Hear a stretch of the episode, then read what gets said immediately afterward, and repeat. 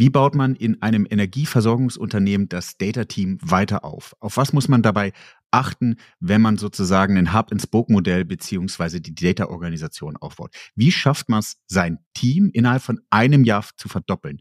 Was ist das Geheimnis hinter dem besonderen Hirings-Prozess und welche Data Science oder KI-Buzzword-Projekte gibt es eigentlich dort? Das bespreche ich in der heutigen Folge mit Kira von E.ON.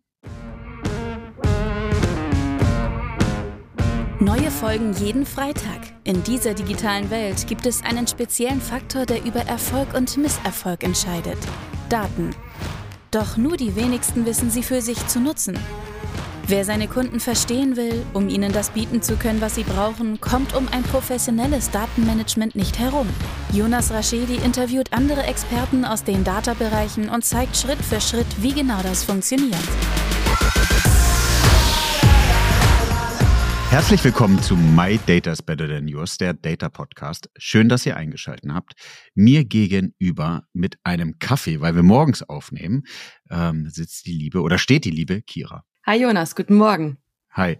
Ähm, stell dich doch einmal kurz vor, wer du bist, was du machst, wo du arbeitest und dann tauchen wir ins Thema Data ein. Ich bin Kira. Ich wohne aktuell in München. Man muss in München immer aufpassen, dass man nicht sagt, man kommt aus München, wenn man hier nicht geboren ist, ist mir aufgefallen. Ich komme ursprünglich ja. aus Franken, wohne in München. Ich bin vom Hintergrund Data Scientist. Ich habe Ökonometrie studiert und hatte dann das Glück tatsächlich das, es war der erste Data Science Studiengang in München an der LMU und dann habe ich noch quasi da einen Master in dem Bereich gemacht und leite aktuell bei E.ON das Data Analytics und IoT Team für Energy Networks. Ich bin jetzt seit vier Jahren in dem Bereich und kümmere mich global mit meinem Team und meiner Abteilung unser Strom- und Gasnetz klüger zu machen und für die Energiewende vorzubereiten. Ja. Jetzt ähm, ist es so eine Frage, mal spannend, wie viele das jetzt wissen, und die dürfen sich gerne mal bei LinkedIn melden. Wir haben schon zwei E.ON-Folgen gemacht. Die Folgen, da haben wir auch im Vorgespräch gerade drüber gesprochen, war die Besonderheit, dass wir mit E.ON ist ja ein etwas größerer Konzern, mit der deutschen Unit gearbeitet haben. Und du arbeitest nicht in der deutschen Unit, richtig? Genau. Also versuch äh, einmal so grob für alle Nicht-E.ON-Leute mal zu umreißen, wie man sich das bei euch vorstellen muss. Das wird jetzt eine Herausforderung, weil genau wie du gesagt hast, wir sind ein großer Konzern. Ja. Man kann sich so vorstellen, das wusste ich nicht, bevor ich bei E.ON angefangen habe, ehrlicherweise. Also wir verdienen auch Geld mit dem Stromverkauf, mit dem Endkunden, aber primär tatsächlich mit dem Betreiben von der Infrastruktur für Gas und Strom.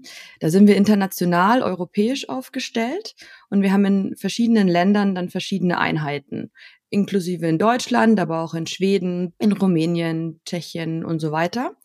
Und ich arbeite bei der E.ON Digital Technology und das ist einmal europäisch für alle Einheiten der Digital Provider. Das heißt, wir machen auch ähm, Hardware, IT-Infrastruktur, Cybersecurity und sind auch das globale Data Analytics und IoT-Team.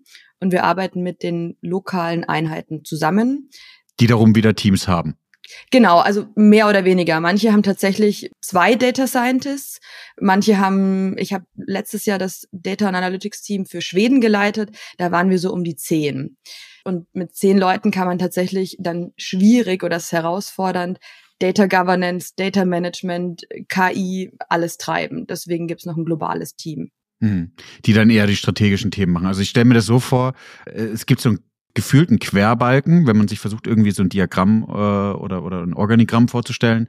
Das ist die zentrale Einheit. Bei einem Konzern wie E.ON sind die Balken, die da drunter folgen, die das Haus sozusagen oder das Dach stützen, eben nochmal viel stärker.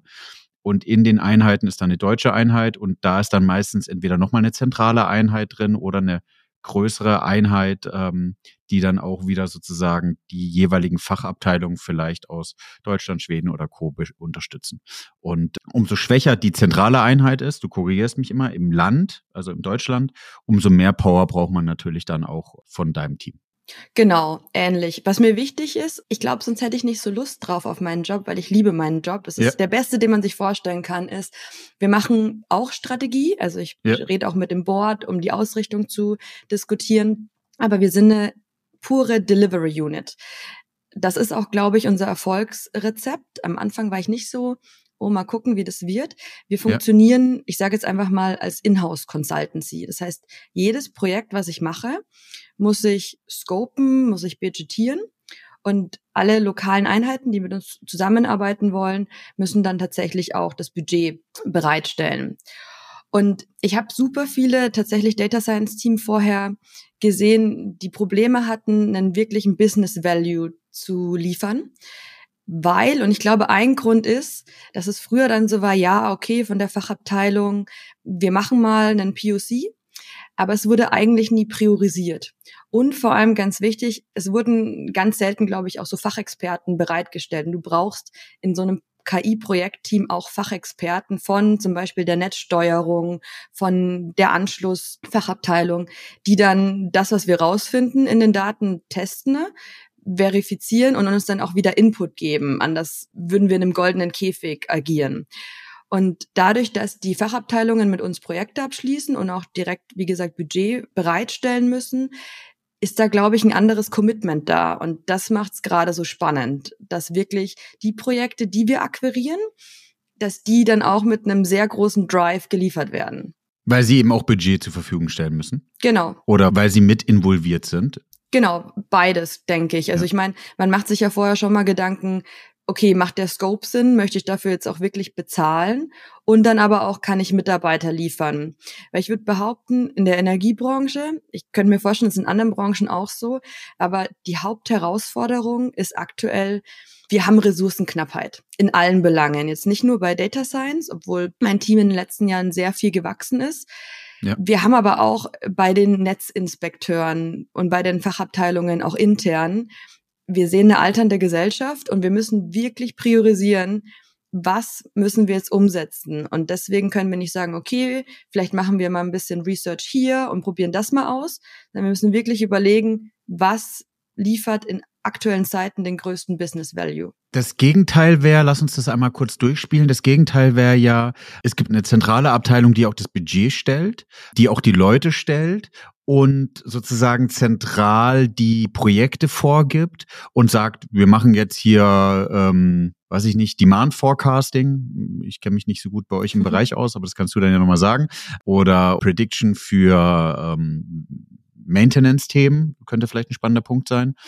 Und dann sagt die Hälfte, nö, habe ich kein, keine Lust. Das heißt, dein Job wäre eigentlich eher politisch zu schauen, dass du die Leute mit Kaffee trinken überzeugst, mitzumachen. Sie würden keine Budget stellen, sie müssten nicht zwangsweise die Fachleute stellen. Du hast sie nicht in, mitgenommen, du hast sie nicht als Expertise mit dabei. Nach einem Jahr kommt das Endresultat und äh, keine der Fachabteilungen wird es sozusagen nutzen. Ja. Ich glaube, es ist immer der Vor- und Nachteil, warum ich das Modell, und Kira unterbreche gerne meinen Monolog, Gerade ist es noch spannend, deswegen ja, werde ich okay, dich nicht okay. unterbrechen. Wären eure Teams analytisch und äh, methodisch nicht fit, dann würde das nicht funktionieren, was du gerade vorgestellt hast. Also es geht, glaube ich, nicht nur um budgetär und um Fachleute zur Verfügung stellen, sondern du musst auf der anderen Seite ja auch eine gewisse analytische und methodische Fähigkeit haben, weil sonst hast du kein Verständnis von dem Projekt, was du machst und sonst wäre es, glaube ich, eher besser, dass viel mehr zentral liegen würde.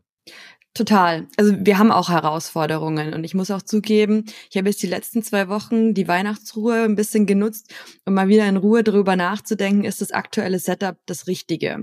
Weil worauf wir uns jetzt im letzten Jahr fokussiert haben, wir sind auch von 14 auf 30 Leute tatsächlich letztes Jahr gewachsen. Ja, da müssen wir noch drüber sprechen.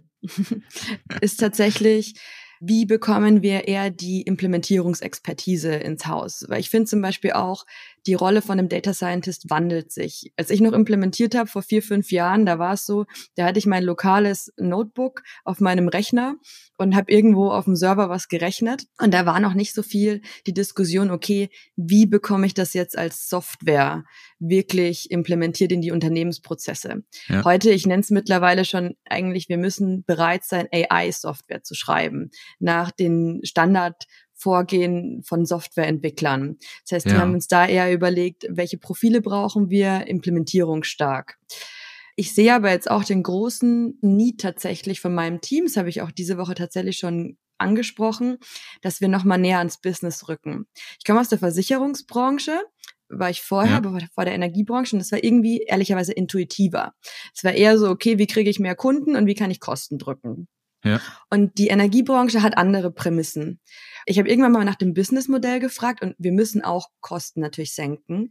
Aber unsere Hauptprämisse ist, das Netz stabil und ohne Ausfälle zu halten. Und das sind andere Vorgehen. Auch super spannend, weil ich finde es mehr qualitativer tatsächlich. Ja, prozesslastiger, ne? Total. Und das Energienetz ist aber super kompliziert. Also ich, ich habe jetzt zum Beispiel auch für mein Team einmal organisiert, dass wir so einen Electrical Engineering 101 Vortrag bekommen, ja. um besser die Prozesse zu verstehen und auch die Physik dahinter. Letztes Jahr, wir waren jetzt auf zwei, ich sag's immer, Schulexkursionen ja. bei unseren Regionalversorgern Bayernwerk und dann auch den Lechwerken in Augsburg um näher zu verstehen, wie funktioniert ein Wasserkraftwerk, wie funktionieren die Leute, die raus ans Netz gehen, um, um rauszufinden, warum da jetzt ein Ausfall ist. Wir gehen jetzt in drei Wochen zur Abacon, eher, eher im Norden, um zu verstehen, wie arbeiten die Leute in der Netzleitstelle, also Netzsteuerung. Ich glaube, das ist super wichtig. Wir liefern Data und Analytics Expertise. Aber wir müssen, und das ist, glaube ich, anders als bei einer externen Consultancy, müssen super nah an den Leuten dran sein, um überhaupt erstmal die Probleme zu verstehen. Und lasst ihr euch von externen Firmen beraten? Nein. Das ist tatsächlich aber auch unsere Prämisse. Deswegen macht es auch so Spaß, zurzeit für E.ON zu arbeiten, muss ich sagen weil unsere Strategie, äh, vorgegeben von auch unserer CTO ähm, Victoria Satnik, ist, wir wollen Inhouse Capability aufbauen im IT-Bereich. Wir müssen uns transformieren. Wir haben die Energiewende vor uns und wir können das nicht nur mit externen stemmen. Das heißt, wir haben wirklich die Strategie, Inhouse zu sourcen und aufzubauen. Ja, was du jetzt gerade beschrieben hast, wird ja nicht funktionieren. Der Aufwand, also du könntest jetzt Berater für den Energiebereich holen, die sich damit auskennen, das würde funktionieren. Dann würdest du aber die Data- und Analytics-Perspektive fehlen. Würdest du Data- und Analytics-Experten holen, hättest du die Situation, dass du die Leute ja erstmal fit machen würdest und diese Schulexkursionen ja auch mitnehmen würdest für den Bereich. Genau, also ich glaube, da ist auch Kreativität gefragt. Was wir letztes Jahr hatten, was total gut funktioniert hat, war eine Job Rotation. Wir hatten jemand von einem anderen Regionalversorger, der EDIS, der drei Monate bei uns gearbeitet hat und wir haben ihm quasi gezeigt, wie arbeitet ein Machine Learning Engineer. Ja. Und er hat uns näher an die Prozesse bei der EDIS gebracht. Und dadurch sind tatsächlich mehrere Ideen entstanden, wo wir quasi jetzt Data on AI anwenden können. Wir haben auch vermehrt jetzt die Anfrage, dass Leute von lokalen Teams zu uns wechseln wollen oder auch umgekehrt. Und ich glaube, das ist einfach, das muss man wirklich dann auch forcieren und da offen dafür sein. Ich glaube, das ist eins der wichtigsten Punkte und Kira, das ist ja sozusagen mal die Grundlage. Wie organisiere ich und wie ist überhaupt ähm, die menschliche Ressource zur Verfügung zu stellen, die du jetzt gerade beschrieben hast, um Data und Analytics zu machen, ist nämlich vor allem das, was wir in ganz, ganz vielen Folgen auch schon mal besprochen haben, der Punkt, du kannst mit Data wirklich nur Mehrwert liefern, wenn du Data und die Fachabteilung oder das, das Business gut verbinden kannst. Und ich verstehe es voll und ganz, das ist ja auch menschlich und wir sind alle haben alle ja auch sozusagen Bias in uns selbst. Und wenn du vorher als Data Analyst nie verstanden hast, wie das Business funktioniert, warum solltest du dann die Ahnung haben oder dich trauen zu dürfen, zu beraten, wie man mit Daten irgendwas besser machen kann? Stimme ich dir voll und ganz zu. Und deswegen, also wir wollen qualitativ sehr talentierte Leute mit einem IT-Background einstellen. Ja. Nichtsdestotrotz ist es mir super wichtig, in Vorstellungsgesprächen eine Leidenschaft und eine Passion für die Energiebranche ja. Zu sehen ich sage immer, das ist nämlich ganz spannend, wir sind halt kein reines Tech-Unternehmen wie Google oder Microsoft. Du wirst hier auf andere Charaktere treffen und du musst den Willen haben, wirklich was verändern zu wollen. Ich sage immer, wir sind nicht nur Data Scientists und Machine Learning Engineers. Wir sind Changemaker. Wir müssen ja, hier eine gut. ganze Organisation transformieren. Und dafür ist es super wichtig, dass, wie du es vorhin schon gesagt hast, dass nicht nur ich Kaffee trinke und es gut in der Organisation etabliere, sondern jeder Einzelne wirklich gute Verbindungen aufbaut. Und das geht nicht nur hoch ins Management, das geht auch rein in die Operative, die Leute, die wirklich am Netz arbeiten. Ja. Kira, jetzt hast du vorhin was Spannendes gesagt, dass du gesagt hast, du darfst auch mit bisschen die Strategie machen. Ähm, ich sage ja immer, die Sauerstoffmaske anziehen, um irgendwie auf einem gewissen Level dann sozusagen die Richtung vorzugeben. Das, was du jetzt gerade beschrieben hast, du warst bis vier Jahre bei E.ON, du warst vorher irgendwie ich weiß nicht wie genau wie lange, aber in, in Schweden. Welchen Zustand des globalen Teams hast du denn übernommen? Also war da das schon das Konstrukt? Hat dein Manager schon das, was du jetzt gerade beschrieben hast, aufgebaut oder hast du es anders vorgefunden? Also es ist so, ich bin vor vier Jahren zu Ehren gekommen, auch in dieses globale Team. Da sah das Setup aber komplett anders aus. Ja. Da waren wir zentral gefundet und da hatten wir einen größeren Research-Fokus wir haben top talentierte Leute. Wir hatten damals noch einen anderen Chef ja. und der hat es aber geschafft, dadurch, der ist unfassbar aktiv auch in der AI-Research-Szene, super talentierte Leute in dem Bereich zu hiren. Ja. Und ich habe mich das gestern gefragt tatsächlich. Wie gesagt, ist es geschuldet dessen, dass vor vier Jahren einfach AI noch nicht so mature war in den Köpfen der Leute und auch wie man es heutzutage liefert? Oder das zentrale Funding. Wir hatten definitiv noch nicht so einen großen Einfluss wie heute. Also heute sind wir in den großen Projekten dabei, in den großen Initiativen und machen wirklich den Unterschied. Ich bin dann vor tatsächlich zwei Jahren, ich war letztes Jahr in Schweden, weil ich gesagt habe, genau was wir gerade besprochen haben, ich muss näher ans Business. Und ich war in Schweden bei unserem Energieversorger, also bei, beim Netz. Ich saß mit den Leuten im Großraumbüro, die das Netz steuern und Netz planen und habe dort das kleinere Team geleitet. Und dann wurde aber in Deutschland tatsächlich entschieden, da war ich nicht involviert, dass wir als Delivery Unit jetzt funktionieren. Das heißt, wir werden Impulse setzen, auch Empfehlungen geben, was wir machen sollen, unterstützen aber vor allem mit den Regionalversorgern, den Netzunternehmen die Digitalisierung. Und ich bin dann erst tatsächlich dieses Jahr zum, nee, letztes Jahr, Entschuldigung, 2023, ja, ist ja noch neu. Ja, wir, wir, nehmen ja ganz frisch auf, also im 24. genau. Erster, erster, äh, 23 bin ich zurück nach Deutschland. Da waren die Rahmenbedingungen so, mein Team, 14 Leute, die Prämissen waren klar, wir können wachsen tatsächlich, soweit es Demand im Unternehmen gibt. Und meine Aufgabe war zu verstehen und die Leute zu finden, haben wir Projektanfragen? Und falls ja, wie muss das Team aussehen? Welche Profile müssen wir vielleicht auch noch dazu bringen? Und dann auch zu wachsen. Und ich habe tatsächlich die ersten drei Monate rausgefunden, wenn man die Leute richtig anspricht, der Demand ist unfassbar groß. Wir machen nicht nur KI-Projekte, wir müssen natürlich auch super viel Datengrundlage erstmal schaffen. Wo sind die Daten? Wie können wir sie effizient in der Cloud speichern oder auch zu identifizieren, welche Daten müssen wir denn in Zukunft sammeln, um das Netz dann steuerbarer zu machen. Und da haben wir sehr viele Ideen und auch Projekte tatsächlich aufgesetzt, um dann die Chance zu haben, von 14 auf über 30 Leute Stand jetzt zu wachsen. Extern? Nee, alle intern. Nee, ja, ja, aber ähm, habt ihr also, also von 14 ja. auf 30 alle extern geheiert? Ja, also so gut wie ich glaube, ein, zwei Leute kamen noch von intern, aber. Was, was ist dein Erfolgsrezept? Ein skalierter, homogener Hiring-Prozess tatsächlich. Also. Äh, das heißt? Das heißt, wir haben jeden Freitag tatsächlich mindestens drei Interviews. Mittlerweile sind es sechs, weil neben meiner Abteilung gibt es auch noch drei andere. Ja. Wir haben zwei, drei Leute benannt, die screenen die CVs. Das sind auch Data Scientists, also es wird nicht ja. äh, von unseren HR-Kollegen gerade gemacht, weil wir sagen, man kann keine Standards vorgeben. Wir müssen hm, einen CV. Es gibt ja auch super viele Punkt. Quereinsteiger, die vielleicht aber genau dieses Gefühl haben. Und um da guten Input bei uns zu liefern, also wir, wir screenen die CVs, dann gibt's ein kurzes Telefoninterview, so 10, 20 Minuten, um zu gucken, okay, könnte das ein Match sein? Ja. Und dann setzen wir tatsächlich für den Freitag ein Interview auf. Und dann hat der Kandidat direkt an dem Freitag, der Kandidat oder die Kandidatin, ja, haben wir am Freitag drei Interviews direkt. Einmal mit mir oder meinen Teamleitern, je nachdem so ein Management-Interview, ein Personal Fit. Dann haben wir ein Technical Interview, je nachdem für welche Stelle, Data Scientist, Data Engineer und dann noch so ein Peer Interview, wo der Kandidat dann auch Leute aus dem Team treffen kann und gucken kann, wie arbeiten wir. Und dann kommen wir zusammen am Freitagnachmittag, evaluieren alles und können dann tatsächlich am Freitagnachmittag schon eine Zu- oder eine Absage geben. Krass. Und das jede Woche. Das heißt, ihr seid, das der Learning daraus ist sozusagen, es gibt kein Standard-CV für Data-Leute.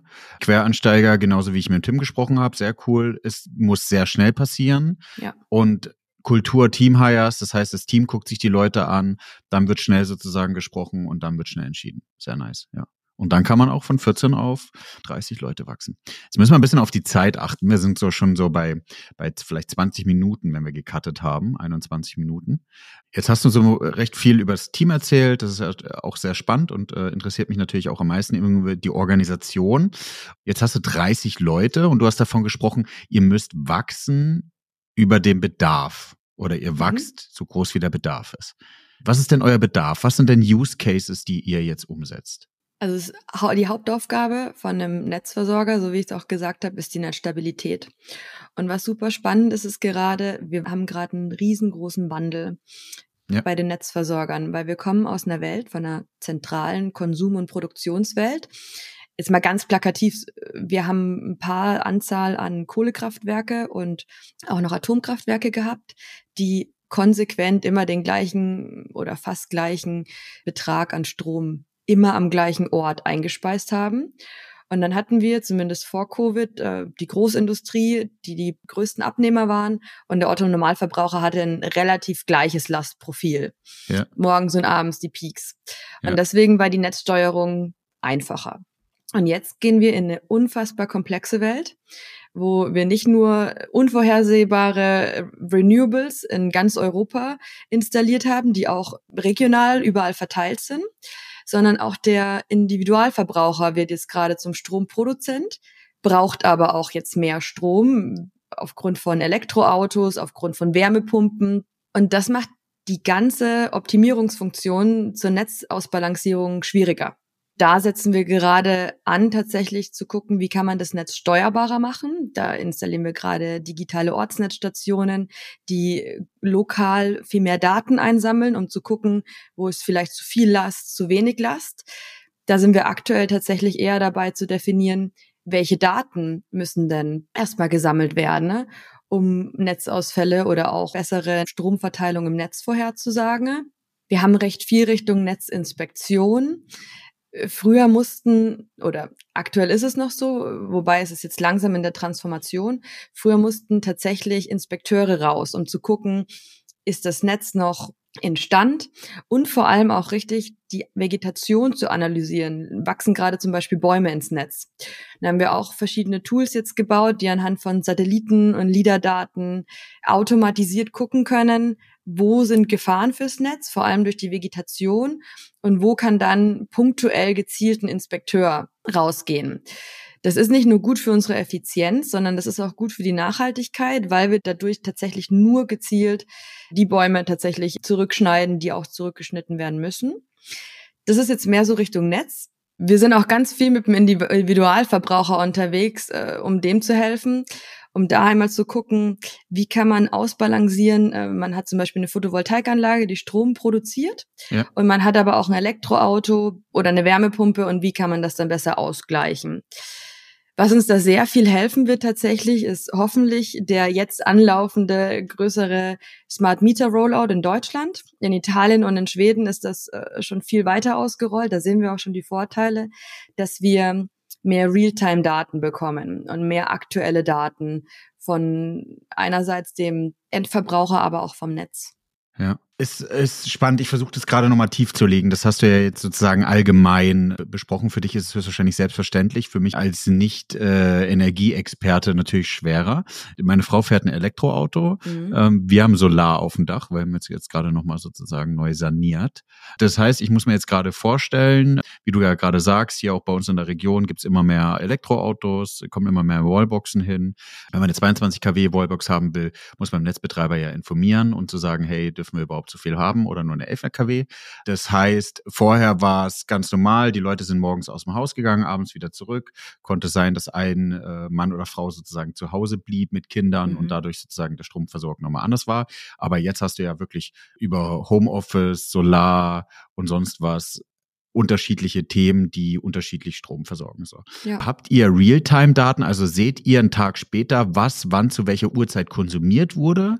Oder ich habe jetzt zum Beispiel jetzt gerade eine App auf dem Handy, wo ich sehe, wie viel konsumiert mein Haus und wie viel schmeißt eigentlich die Sol Solaranlage ab. Genau. Also es kommt tatsächlich drauf an, was du für einen Zähler installiert hast. Ja. Es gibt äh, unterschiedliche, aber wenn du einen ähm, äh, Smart Meter installiert hast, dann kannst du aktuell den Stromverbrauch sehen, auch über Lösungen. Und wir können dann auch in Zukunft dir sagen, wann ist es besser, Strom zu verbrauchen, je nachdem, was du auch als Präferenz hast. Günstiger Strom oder grüner Strom, hoffentlich in Zukunft günstiger und grüner Strom ja. gleichzeitig. Und wir haben dafür auch tatsächlich Realtime-Daten. In Schweden ist es aktuell so, alle 15 Minuten tatsächlich ähm, sendet ein Smart Meter die Daten. Da sehen wir eher, muss man auch ganz offen sagen, die Herausforderung, wie gehen wir mit diesen Daten um? Es sind unfassbar viele. Ja, glaube ich. Wie setzen wir da wirklich eine Infrastruktur auf, um die Realtime auch, Realtime ist immer so ein schönes Wort. Äh, man kann auch ein Batch-Processing machen, alle ja. 15 Minuten, ne? Realtime braucht ihr ja auch gar nicht, oder? Also ihr trefft ja genau. keine Entscheidungen von, äh, ja. Genau. Aber das ist dann eher wirklich, da reden wir wirklich mal von Big Data. Ja und, und müssen dann da überlegen, okay, wie speichert man das in der Cloud, wie kann man das dann auch prozessieren. Da mussten wir dann auch gezielt tatsächlich Spark-Analysten dafür nochmal einstellen, um zu gucken, wie kann das äh, effizient prozessiert werden. Fun Fact für die Leute, die uns jetzt nur hören und äh, nicht auf YouTube anschauen. Da sprechen wir gerade über die Sonne und über Solar und zack, kriege ich irgendwie Sonne ins Gesicht. Von daher, das ist auf jeden Fall Neartime und ähm, oder Realtime. Äh, sehr cool. So, Kira, nimm uns doch mal kurz mit. Wer hat den Bedarf? Wir hatten ja vorhin über die Organisation gesprochen. Das könnten wir eigentlich ganz cool matchen. Mhm. Das heißt, ihr sprecht mit den Fachabteilungen, dass dieses Problem besteht oder wie habt ihr überhaupt dieses Problem identifiziert? Weil die Smart Meter sind ja eigentlich schon eine Lösung des Problems, richtig? Mhm. Je nachdem, wie man es sieht. Daten sammeln ist erstmal gut. Dann muss man natürlich, wie ich es vorhin schon gesagt habe, erstmal gucken, sind das die richtigen Daten.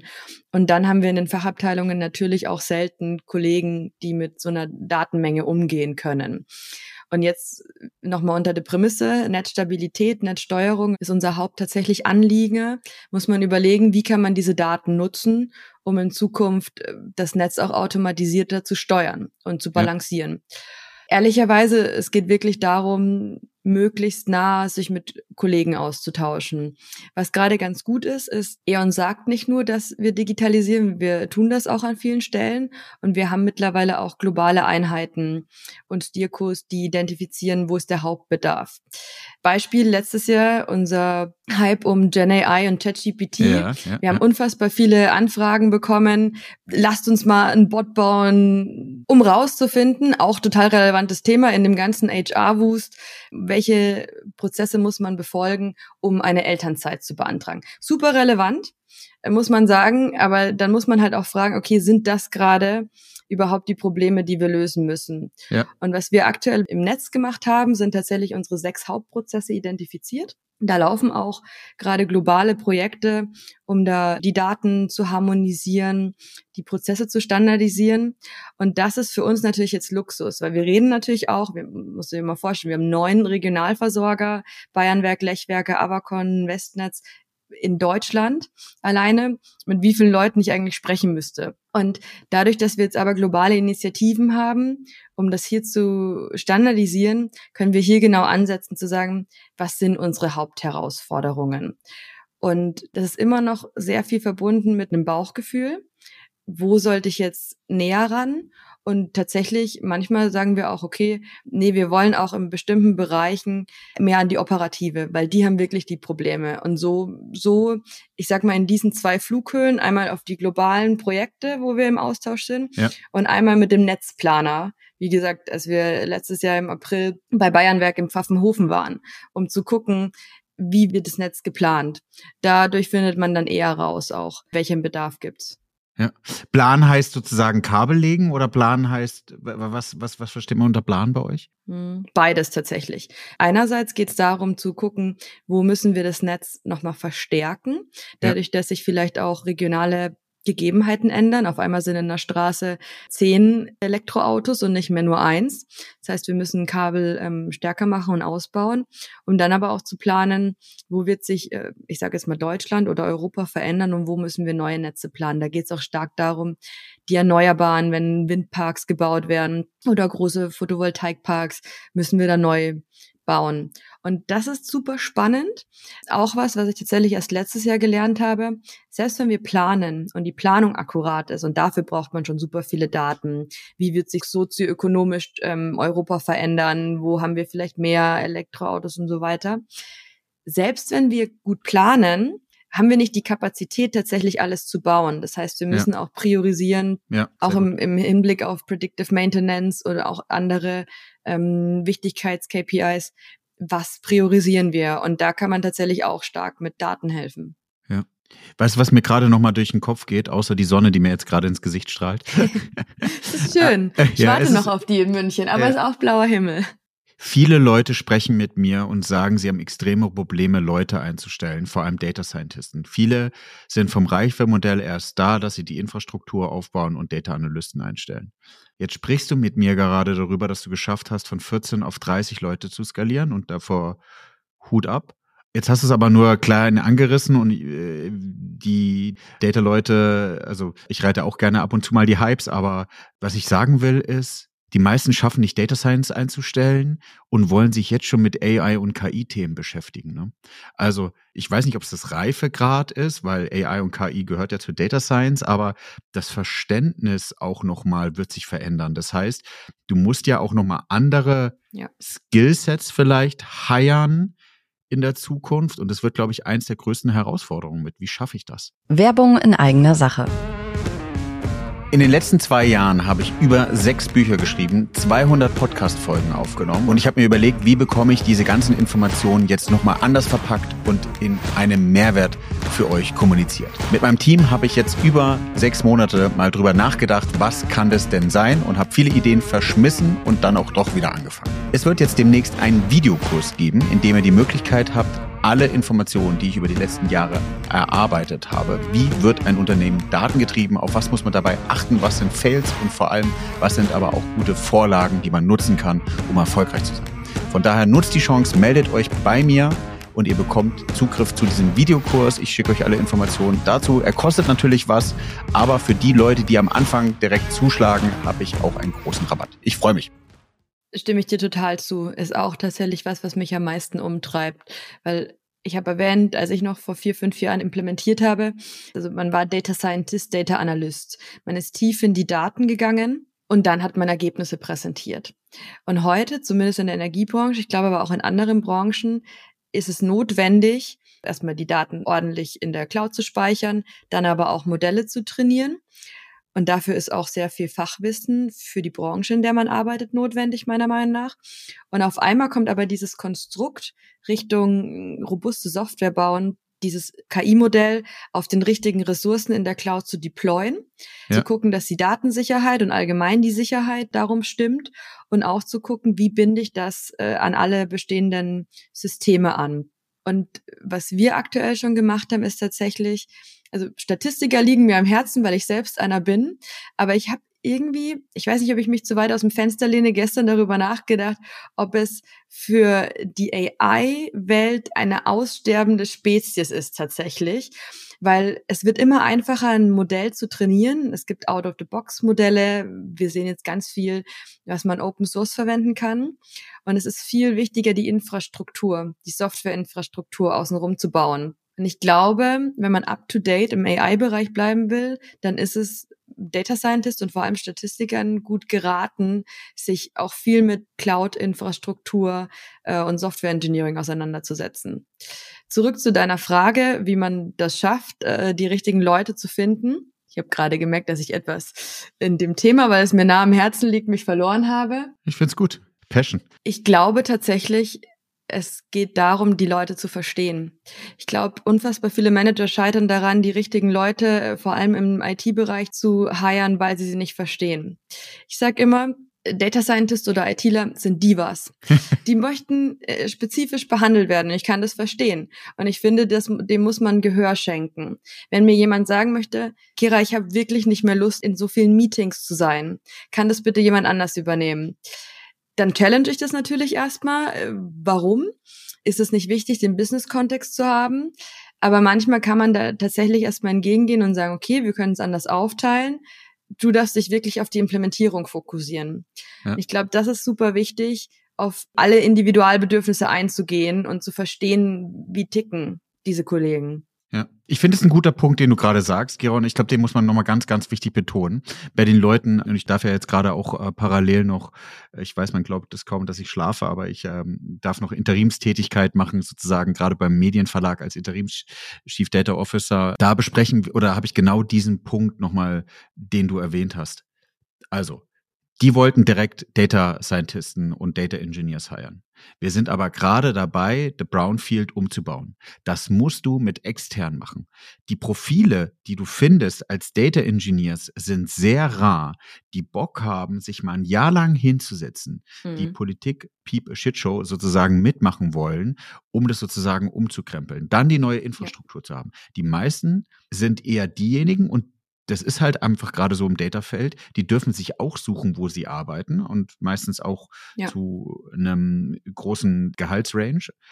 Und da muss eigentlich schon eine coole Infrastruktur stehen. Die sind nicht bereit hinzugehen und zu sagen, ich warte zwei Jahre, bis ich was Cooles machen kann. Und das muss eigentlich allen Leuten klar sein. Das heißt, du musst auf der einen Seite als Data Leader und deswegen auch nochmal Hut ab, Gerard, dass du das so cool machst. Du musst einmal deine Stakeholder managen Du musst deine internen Mitarbeiter managen und Mitarbeiterinnen managen, die sozusagen glücklich machen. Und auf der anderen Seite musst du aber mit einer bestehenden Infrastruktur oder weiter zu entwickelnden Infrastruktur schaffen, coole Use Cases umzusetzen. Stimme ich dir total zu. Also ich merke das auch in Vorstellungsgesprächen, wenn die Frage kommt, okay, habt ihr jemanden für die Cloud-Infrastruktur? Habt ihr jemanden für Data Engineering? Habt ihr jemanden für die Use-Case-Identifizierung? Weil ich möchte bitte nur Modelle trainieren. Ja. Also das erlebe ich ganz oft ich glaube, dann, dann kommen wir eher nicht zusammen, obwohl wir das alles haben, weil das wäre für mich ehrlicherweise auch das falsche Mindset. Ja. Nichtsdestotrotz, was man schon offen besprechen muss, da geht es auch um Expectation Management, ist, dass man sagt, wie gesagt, wir sind kein Softwareunternehmen. Wir haben zwar eine, ein sehr großes Team und auch Leute, die sich um Plattformen kümmern, das sind nochmal andere Teams und so weiter. Aber du musst dich darauf einstellen, dass du ein Corporate quasi joinst, was äh, gerade digitalisiert. Und ich glaube, da brauchst du auch ein richtiges Mindset. Das Wichtigste ist, glaube ich, wirklich eine offene Kommunikation, um zu gucken, ob man zusammenpasst. Ja. Kira, was mir jetzt noch mal im äh, Kopf kommt, weil ich auch während mir die Sonne ins Gesicht strahlt, vielleicht denken hier Leute, ich, äh, nehm, wir nehmen auf Mallorca oder so auf, sehe ich gerade so einen Baum hier draußen aus dem Fenster. Wie muss ich mir das vorstellen? Das ist jetzt ein harter Cut, aber total spannend. Wie muss ich mir das vorstellen, dass ihr schafft, mit Satellitenbildern und vor allem, wie aktuell sind die Satellitenbilder, zu sehen, wie sich Bäume verhalten oder wie Bäume wachsen. Oder dann in euer Netz hast du ja gesprochen. Genau, das ist eine gute Frage. Also es ist ein mehrstufiges Modell tatsächlich. Mit den Satellitenbildern können wir nicht analysieren, wie schnell sie wachsen. Ja. Deswegen haben wir auch noch die äh, LIDAR-Daten, die quasi dreidimensional uns einmal sagen können, ist es sogar vierdimensional? Nee, dreidimensional. Vierdimensional wäre doch Geruch oder sonst was, ja? Oder? Ja, ja, ja, genau. Dreidimensional sagen können, wie verändert sich quasi die Höhe der Bäume. Ja. Und die kriegen wir in einem regelmäßigen Abstand. Ähm, die Satellitendaten tatsächlich auch. Ich müsste mich jetzt tatsächlich auch noch mal, also das weiß ich jetzt nicht hundertprozentig, ähm, wie oft wir die bekommen, aber tatsächlich eher, eher so im monatlichen Abstand. Ja, so schnell wachsen auch die Bäume nicht. Genau, ja. genau. Darum geht's. Und ähm, wir verwenden zuerst die Satellitendaten, um zu gucken, wo ist Vegetation, wie verläuft unser Netz und definieren quasi Räume, wo keine Vegetation sein sollte um dann aber auch zu analysieren für die Planung, wie schnell wachsen die Bäume, also wann müssen wir wieder hier was tracken oder auch, ich habe früher mal gesagt Gärtner, aber es sind tatsächlich Inspekteure äh, rauszuschicken, um zu gucken, äh, müssen wir hier was ausschneiden oder nicht. Das heißt, wir haben einen Computer Vision Ansatz einerseits über eine Segmentierung, um zu gucken, äh, was ist Baum, was ist Netz und wie verändert sich das und dann noch gepaart mit den LIDAR-Daten, um zu gucken, das ist eher eine Optimierungsfunktion. Wie wachsen sie? Wie schnell ist die Wachsgeschwindigkeit? Und wie müssen wir auch äh, mit unseren Inspekteuren planen? Wenn wir das ganze Thema mal tiefer legen, also irgendwie eine Fachabteilung ist auf euch zugekommen und hat gesagt, Situation ist, wir kriegen leider viel zu spät und wenn es dann sozusagen raus ist, dass der Baum ins Netz gewachsen ist, ist es ein Riesenproblem, weil sozusagen Netz fällt aus, äh, Beschädigungen am Netz und so weiter. Habt ihr euch überlegt, okay, wie können wir voraussehen, dass dieser Fall eintritt und dann habt ihr euch überlegt, ihr nehmt gleich die Satellitendaten oder auf, auf, auf, auf welchen Gedanken? Weil ich glaube, es ist ja sogar nochmal länderabhängig, oder? Gibt es nicht in vielen Ländern in Schweden und Co. vielleicht auch viele Überwachungskameras, wo man nochmal anders rankommt? Oder wie muss ich mir sowas vorstellen? Tatsächlich ist das jetzt was, was wir europäisch skalieren.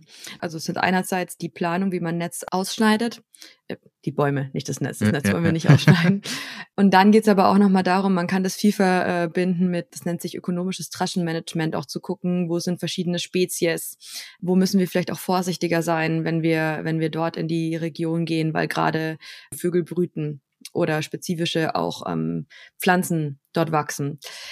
Die Idee kam tatsächlich bei einer Weihnachtsfeier in dem man sich unterhalten hat. Sehr schön. Finde ich auch tatsächlich. Ja. Ist für mich ein Standardbeispiel. Man kann noch so über Prozesse und Strukturen im Unternehmen gehen. Das Wichtigste ist rauszugehen und sich mit den Leuten zu unterhalten. Ja. Ne? Und die Idee kam tatsächlich, ähm, wir haben jemanden, das kam auch aus Schweden, weil Schweden am meisten gerade Vegetation hat ja. im Vergleich zu Deutschland. Und dann haben wir überlegt, okay, wie können wir es umsetzen? Ich glaube, das Wichtigste war, dass, wie gesagt, wieder ein Business Commitment da ist, weil da muss man sagen, ich glaube, letztes Jahr wäre es wieder viel schneller gegangen, weil du mittlerweile auch die Gen AI Modelle verwenden kannst, um zum Beispiel Bilder zu labeln. Als wir damit angefangen haben, musstest du noch manuell labeln. Das heißt, ich weiß noch äh, ehrlicherweise beim vorherigen Arbeitgeber, wir haben Freitag mal alle Data Scientists ähm, bei einer Box Bier zusammengesessen, weil wir gelabelte Daten gebraucht haben, ja. weil wir, ich glaube, äh, Amazon Mechanical Turk einfach nicht vertraut haben ja. und ähm, haben dann so gelabelt. Geil, sehr schön. Ich liebe diese Anpackmentalität. Das ist cool, ja. ja. Tatsächlich, also ich glaube, in den letzten ein, zwei Jahren ist vieles einfacher geworden, auch im Bereich ähm, Natural Language Processing. Wenn ich mir vorstelle, ich habe vor drei, vier Jahren noch ähm, Kundentexte analysiert. Da musste man noch mit Schlagworten arbeiten. Also welche Schlagworte zum Beispiel Gehalt und und vielleicht äh, noch Mitarbeiterdialog sind ähm, Worte, die wir auf Manager mappen können zum Beispiel. Ja. Und das mussten wir alles noch äh, quasi mit deterministischen Regeln festhalten. Ne? Heute kann ich Hugging Face Modelle dazu verwenden, um mir meine Texte zu klassifizieren, ohne wirklich was labeln zu müssen. Ja. Und äh, das gleiche im Computer Vision Bereich. Also wir gucken gerade spezifisch an, wie kann man Gen AI nutzen, um jetzt Bilder automatisiert zu labeln. Weil das die Grundlage ist, das vergessen viele, ne? Also viele merken dann erst, das ist ja mal mein, mein Rate-Satz, sorry, Kira, dass ich unterbreche, aber dieses, man macht einen kleinen POC mit irgendeiner Unternehmensberatung, äh, die nicht so die Ahnung mhm. hat, die machen was Cooles, die kriegen vom Vorstand den Lob, dann willst du skalieren und dann guckst du dir sozusagen, drehst du dich um, guckst deine Daten an und merkst, aber alle anderen Daten sind nicht gelabelt, die haben alle keine Metadaten. Das heißt, ich kann es gar nicht skalieren. Also die Grundlage ist erstmal, natürlich musst du mit dem POC starten, um die zu validieren, aber die muss immer klar sein und das solltest du immer kommunizieren. Danach brauchst du die Metadaten auch für alle anderen Daten. Und das ist dann ein bisschen schwerer, weil, äh, wissen wir selber, Netflix und Co., alle haben dieses Problem, die Metadaten ordentlich zu pflegen. Genau.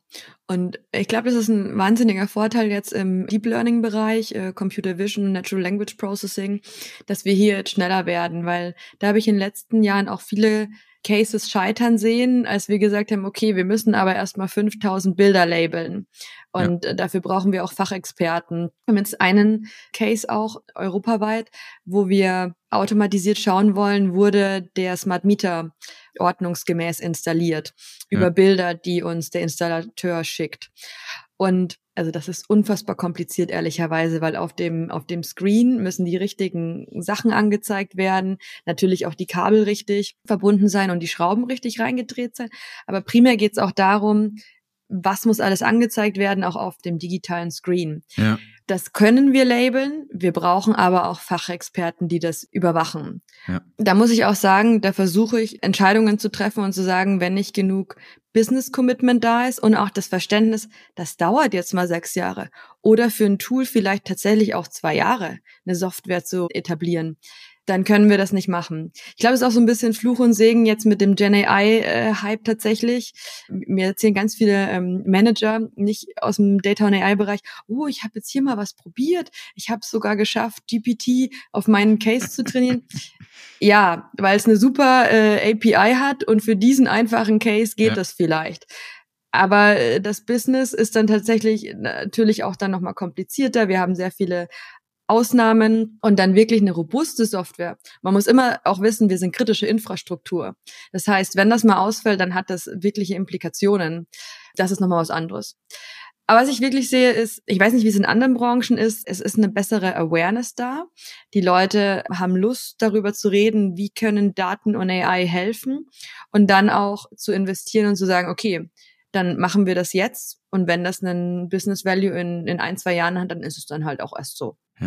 Aber ich finde auch, das ist spannend. Auch das ist ja Aufgabe von uns als Manager zu sagen, wie kannst du über die zwei Jahre sozusagen auf der einen Seite die Geduld der Stakeholder bekommen, auf der anderen Seite auch immer wieder validieren, dass es funktioniert und lass es so kleine Gänseblümchen oder Leuchtturmprojekte immer trotzdem wieder sein, hatte ich auch jetzt gestern wieder bei mir im Team gesprochen, zu sagen, hey, wir können nicht zwei Jahre eine Infrastruktur ja. bauen, wir müssen immer wieder kleine Use Cases machen. Ja, wir Data-Leute wissen, dass das lange braucht, aber trotzdem müssen wir zwischendrin mal kleine Projekte zeigen, dass es funktioniert, sonst vergessen die uns oder kommen irgendwie plötzlich mit einer Schatten-IT um die Ecke. Ich glaube, deswegen ist es auch wichtig, die richtige Mischung im Team zu haben. Also wir haben jetzt letztes Jahr zum Beispiel zum ersten Mal jemanden eingestellt, der ist mehr auf Produktmanagement fokussiert. Das heißt, er hat einen holistischen Ansatz.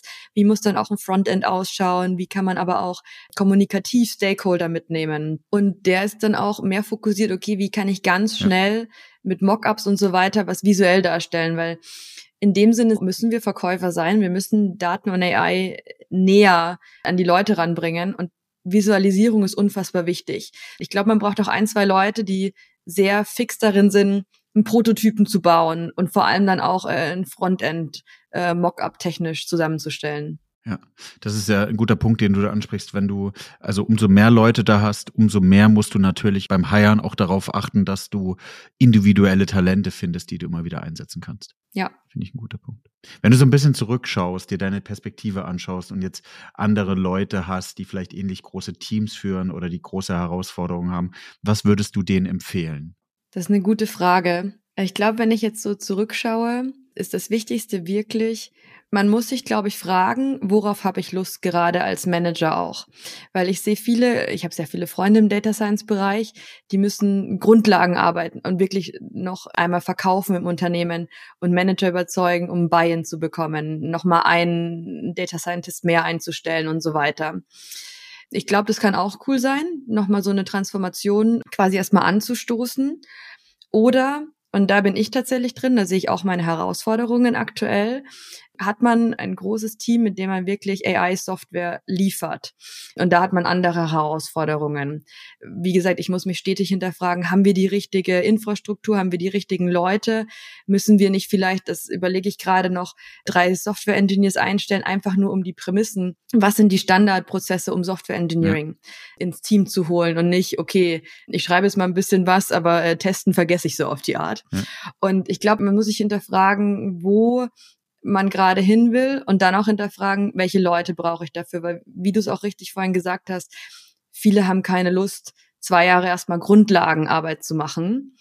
Und ich glaube, das ist wichtig zu verstehen, was ist der aktuelle Stand in dem Unternehmen, in dem ich arbeite, was ist der Bedarf und was für Leute brauche ich dafür. Ich habe letztens, vielleicht können wir das verlinken, auch ein extrem cooles, und da wollte ich jetzt einen Artikel auch nochmal selber zu machen, zu, wie entwickelt sich das Team eigentlich über die Jahre und auf den Reifegrad und welche Ressourcen musst du wann wie einstellen, auf welchem Track, also Organisation, Prozesse, wie du es gerade beschrieben hast, sozusagen Kultur, äh, Architektur, ist ein spannender Punkt, ja. Ja.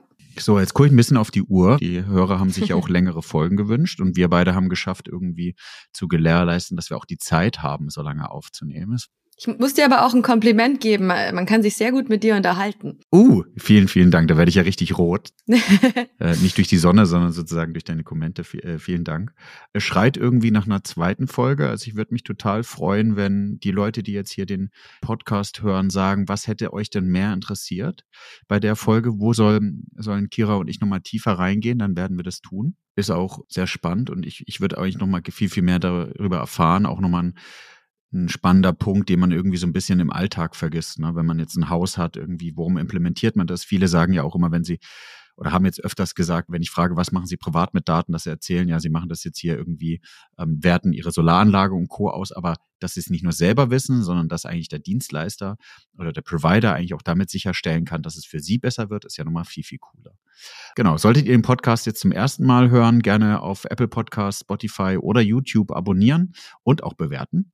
Kira und mein äh, LinkedIn-Profil ist natürlich auch verlinkt, von daher fragt gerne.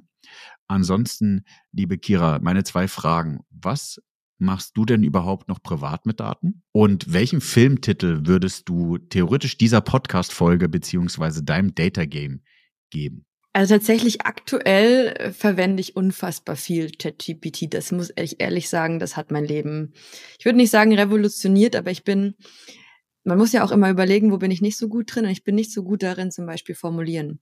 Wenn ich Folien bauen muss, dann hadere ich ganz oft, was sind die guten Wörter und so weiter. Also ich habe tatsächlich GPT auch ähm, aktiv in mein Leben integriert. Äh, ja. ja.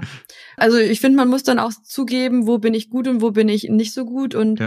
äh, es ist eine krasse Effizienzsteigerung. Ja. Ja. Wenn ich darüber nachdenke, ich bin ja jetzt gerade in einer Branche tätig, die unfassbar im Umbruch ist, die ich aber auch finde, also genau deswegen macht Spaß.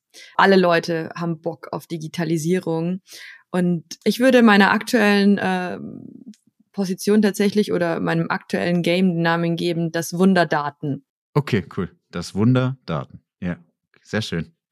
Also es waren noch wieder ein paar Themen mit dabei, die für mich total cool sind, wenn man gar nicht so drüber nachdenkt. Man sieht immer aus, und das ist ja meine Aufgabe, das, das will ich ja mit meinem Podcast eigentlich erreichen. Also man guckt sich Eon von außen an und sieht nicht, was die an coole Sachen machen oder wie man es geschafft hat eigentlich, dass du äh, von 14 auf 30 Leute sozusagen wachsen konntest, dass du spannende Cases machst, wie man das eigentlich umsetzt, wie man schafft, wirklich die Transformation zur datengetriebenen oder datengestützten Organisation wirklich zu realisieren. Und da warst du eigentlich ein tolles Beispiel. Man muss auch sagen, ich habe einen Trick angewendet, um rauszufinden, in welchem Unternehmen coole Sachen gemacht werden. Ja, jetzt bin ich gespannt. Jetzt verrätst du den Trick noch am Ende. Let's go. Genau. Äh, ich hatte unfassbar Angst, äh, als ich damals aus der Versicherungsbranche raus bin, dass ich irgendwo mich bewerbe, wo AI und Data Science als clicky-clicky in Excel quasi klassifiziert wird. Das ist mir tatsächlich nämlich als Student mal passiert beim Praktikum. Ja. Äh, und das fand ich unfassbar schrecklich. Und ich gehe seit 2016 zu einem Meetup in München. Das nennt sich die Data Geeks. Ja. Und äh, es war super klein. Am Anfang war er in so in so kleinen Offices von Startups. Äh, wir haben ja. uns getroffen auf Pizza und Bier und es gab immer zwei Talks. Ja. Und am Anfang war ich, glaube ich, auch, also es gab vielleicht noch ein, zwei andere Frauen, aber ich war echt die einzige Frau. Und heute ist es gehostet von Microsoft und Google und riesig. Ja. Und ich habe dann damals vor viereinhalb, fünf Jahren den Gründer auf LinkedIn angeschrieben, habe gesagt, hey, ich weiß nicht, ob du mich kennst, aber du müsstest doch eigentlich die Münchner oder Deutschland-Szene kennen. Und äh, das und das sind meine Prämissen. Hast du einen Vorschlag? Äh, Erstmal gesagt, natürlich kenne ich dich, weil wie gesagt, du bist erstens schon lang da und zweitens waren auch nicht so viele Frauen am Anfang da. Und dann aber auch äh, hat er mir tatsächlich den Tipp gegeben, mir mal E.ON anzuschauen, weil da auch viele aus der Community waren und deswegen wusste ich auch, okay, das ist eine sicherere Wette, wenn ich dahin gehe. Ja, cool. Das ist auch ein guter Tipp, sozusagen nochmal über Meetups, wie bei, zum Beispiel beim Data Day oder Co. mal äh, dran zu kommen und rauszufinden, was da dahinter sich verbirgt. Also, das heißt, wir haben ähm, ja ein bisschen was sozusagen äh, vor. Wir gehen auf jeden Fall mal Abendessen, wenn, wenn ich in München bin. Und vielleicht kriegen wir es ja auch hin, dass wir sozusagen gemeinsam auf diese äh, Data Geeks gehen. Also cool.